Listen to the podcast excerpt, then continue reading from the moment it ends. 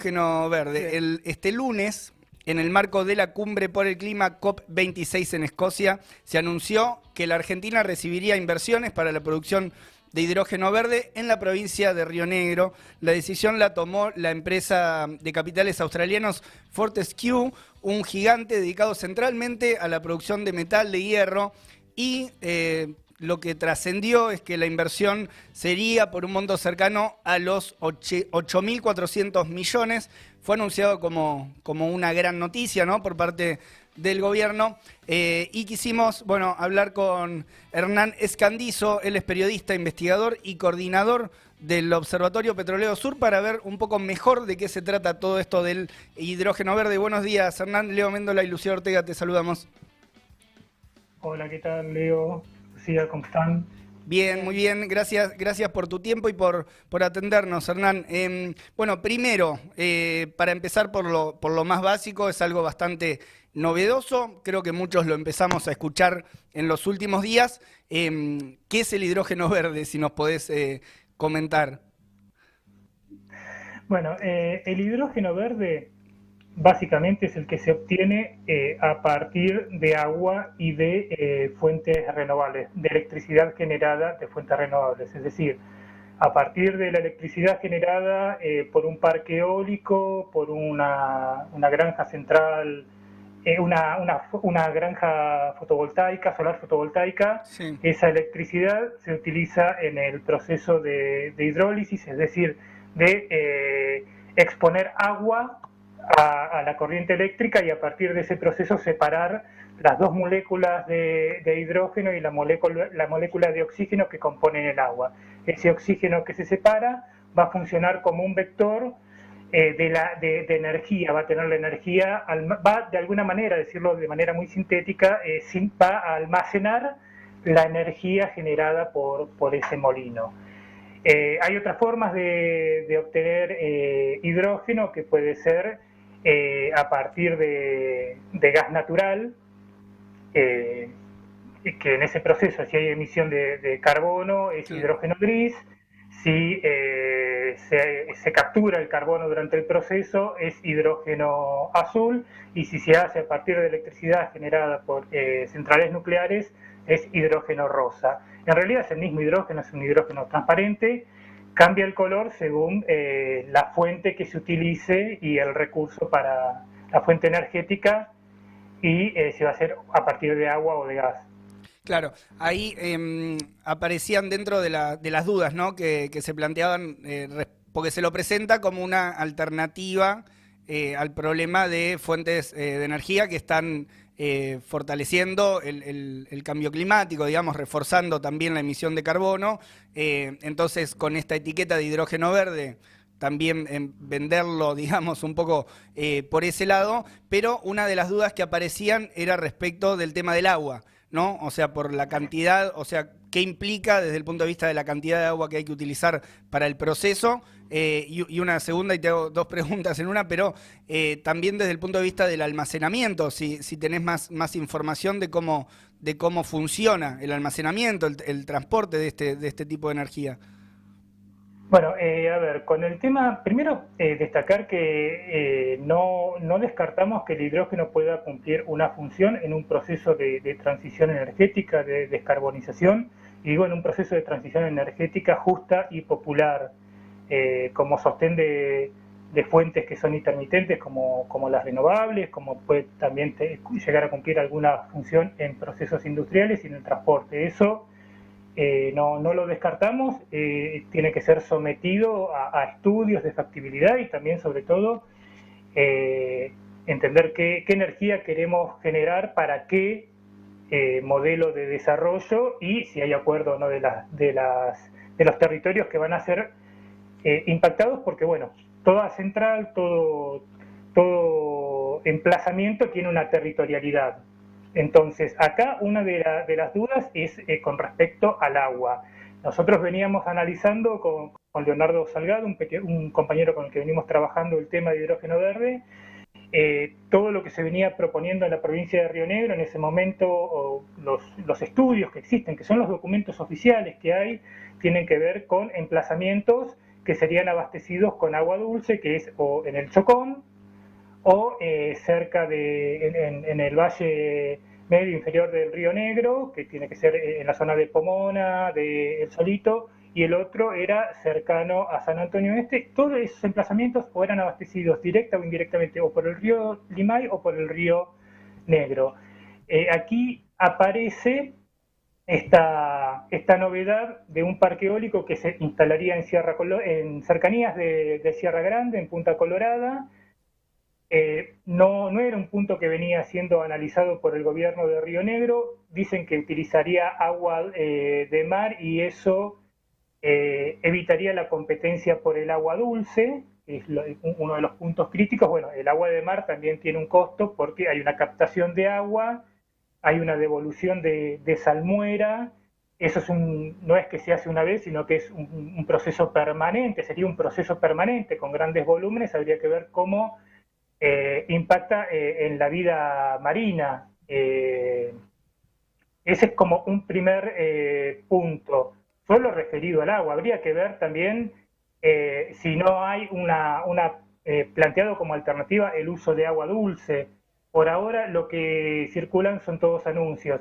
El punto es eh, aceptar un impacto de esas características solo para producir hidrógeno para la exportación, para consolidar el rol de Argentina como proveedor de, materias eh, primas, de recursos, de commodities eh, para satisfacer las necesidades de los países del norte, en este caso para satisfacer las necesidades del norte en eh, su proceso de descarbonización de la matriz energética o vamos a estar pensando en una descarbonización de nuestra matriz, un desarrollo tecnológico que tenga un impacto directo en la mejoría de, la situación de, de la población.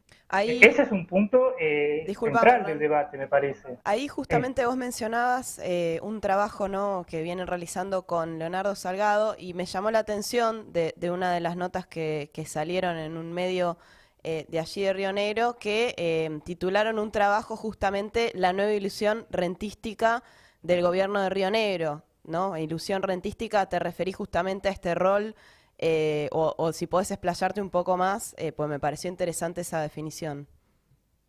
Sí, eh, lo que se está planteando es, bueno, a partir de, la necesidad de, avanzar en un proceso de, descarbonización de la matriz energética, por toda la, situación que, impone la crisis climática global, se van generando mercados porque hay toda una una tendencia, una corriente que es la que está, eh, que es eh, la transición corporativa, entonces en torno a la, transición corporativa, en el marco del capitalismo verde, se van, todo lo que pueden llegar a ser alternativas, se lo va planteando como, como nuevas oportunidades de negocio y eh, el hidrógeno verde constituye un nuevo nicho de negocios, el hidrógeno verde podría llegar a ser un commodity de, del futuro, en esta transición. Entonces, lo que estamos viendo, tanto desde eh, el Ministerio de Producción de la Nación, como desde eh, con el Plan de, Desarrollo Verde, como eh, la política que viene desarrollando el gobierno de Río Negro, es cómo la Argentina se inserta en esos nuevos mercados. Y lo que se está planteando es poner el territorio en función de abastecer las necesidades de la producción de un commodity y obtener la renta de, ese commodity para, bueno, es de alguna manera el esquema eh, que se va dando con los hidrocarburos, bueno, en este caso, readaptarlo a las condiciones de, una transición verde. Claro, para, para generar dólares también, ¿no? Para exportación, como vos decís. Eh, y no eh, puesto...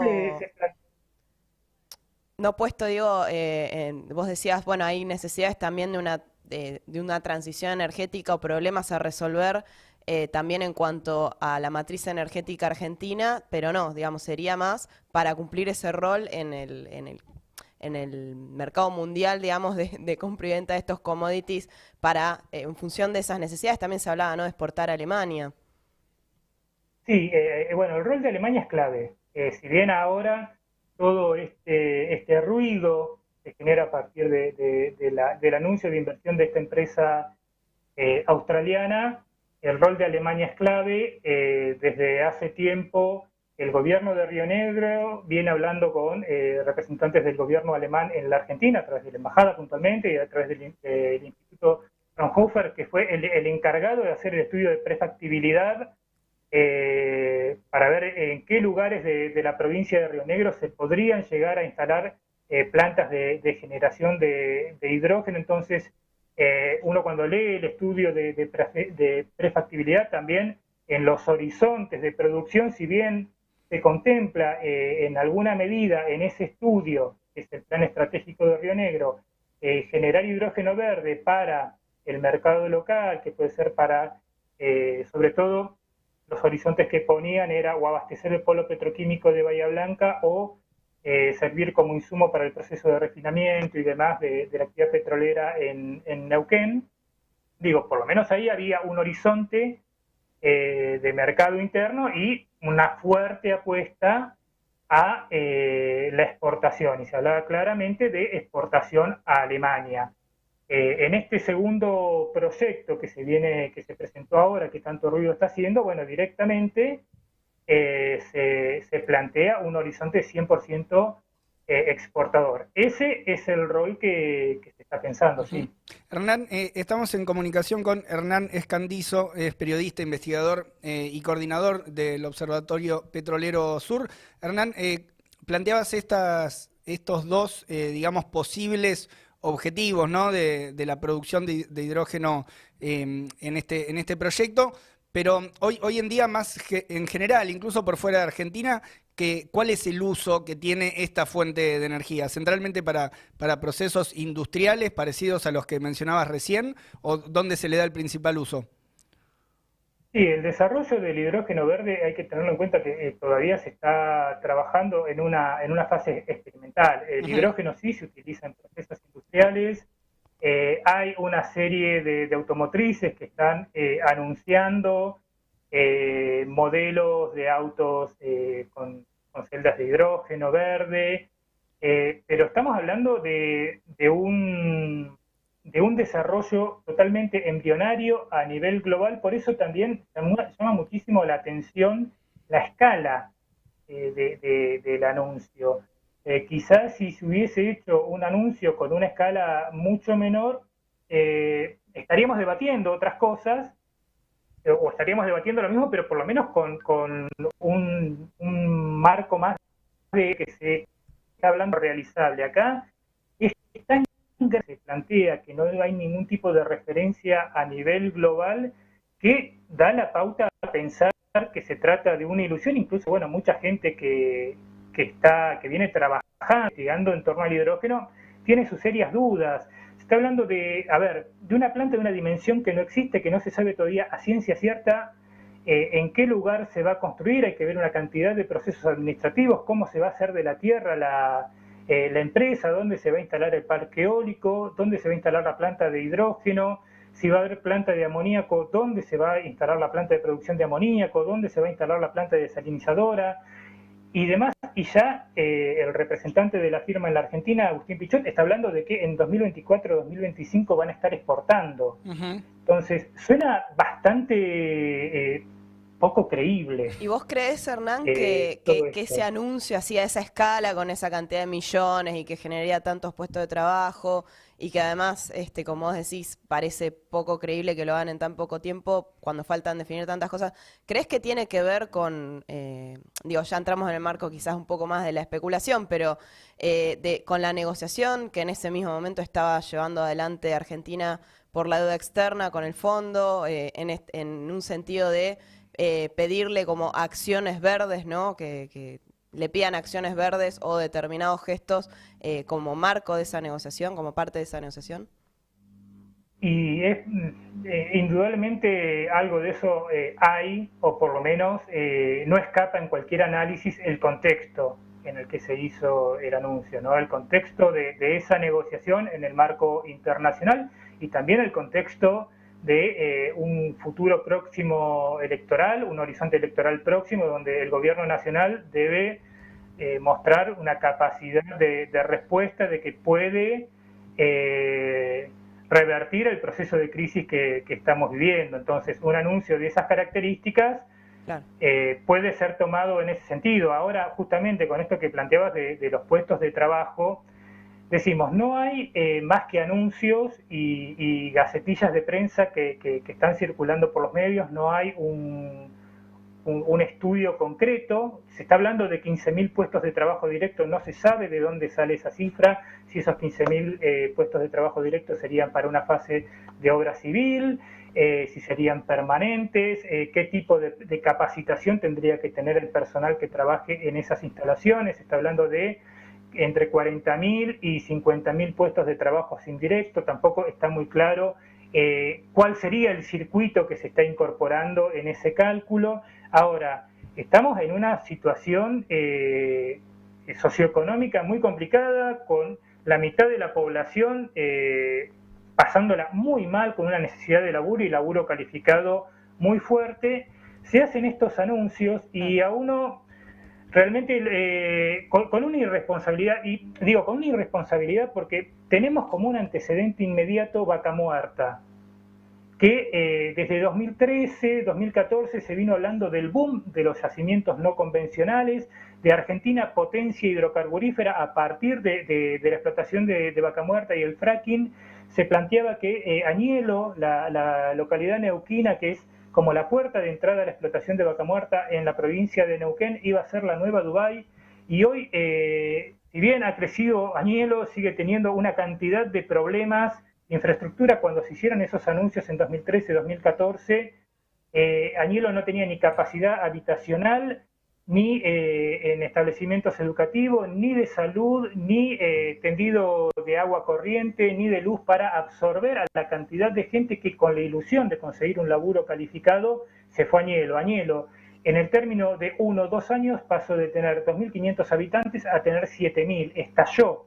Un problema social muy fuerte porque no, no, no, había cómo contener a la cantidad de gente que llegaba a Añelo con la esperanza de conseguir un buen laburo y eh, sería muy penoso que en este contexto, si se sigue alimentando todo, todo esto con anuncios y sin saber realmente qué va a pasar, además, eh, nada, eh, esto estos anuncios ya tienen un impacto y si esto se sigue no sería raro que eh, en pocos meses eh, empiece un, peregrinar de gente de diferentes puntos de la Argentina con la ilusión de conseguir trabajo en Sierra Grande, instalándose en Sierra Grande. Entonces, me parece que, nada, un poco más de, seriedad con este tipo de anuncios porque, bueno, esto ya sin haber colocado un, un ladrillo, está generando un fuerte impacto social en la región. Claro.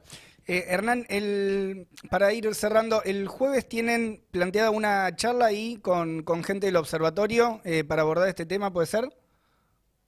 Sí, a ver, eh, aprovecho y paso dos anuncios. Vamos, vamos con los Hoy a las 4 de la tarde, por el canal del Observatorio Petrolero Sur, el canal de YouTube del Observatorio Petrolero Sur, vamos a estar presentando un informe de acceso a la energía de pobreza energética con compañeros de la cooperativa eh, Comuna de Uruguay y de la, Alianza, de Asamblea contra la Pobreza Energética de eh, Cataluña, España.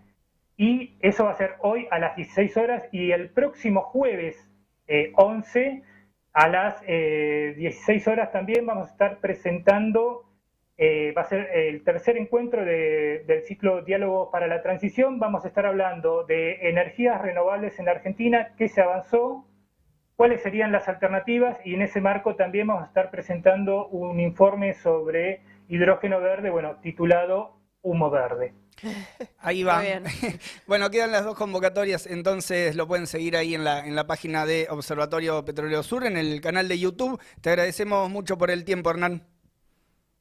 No, muchas gracias a ustedes y bueno, como siempre a disposición. Dale, un abrazo. Hasta luego.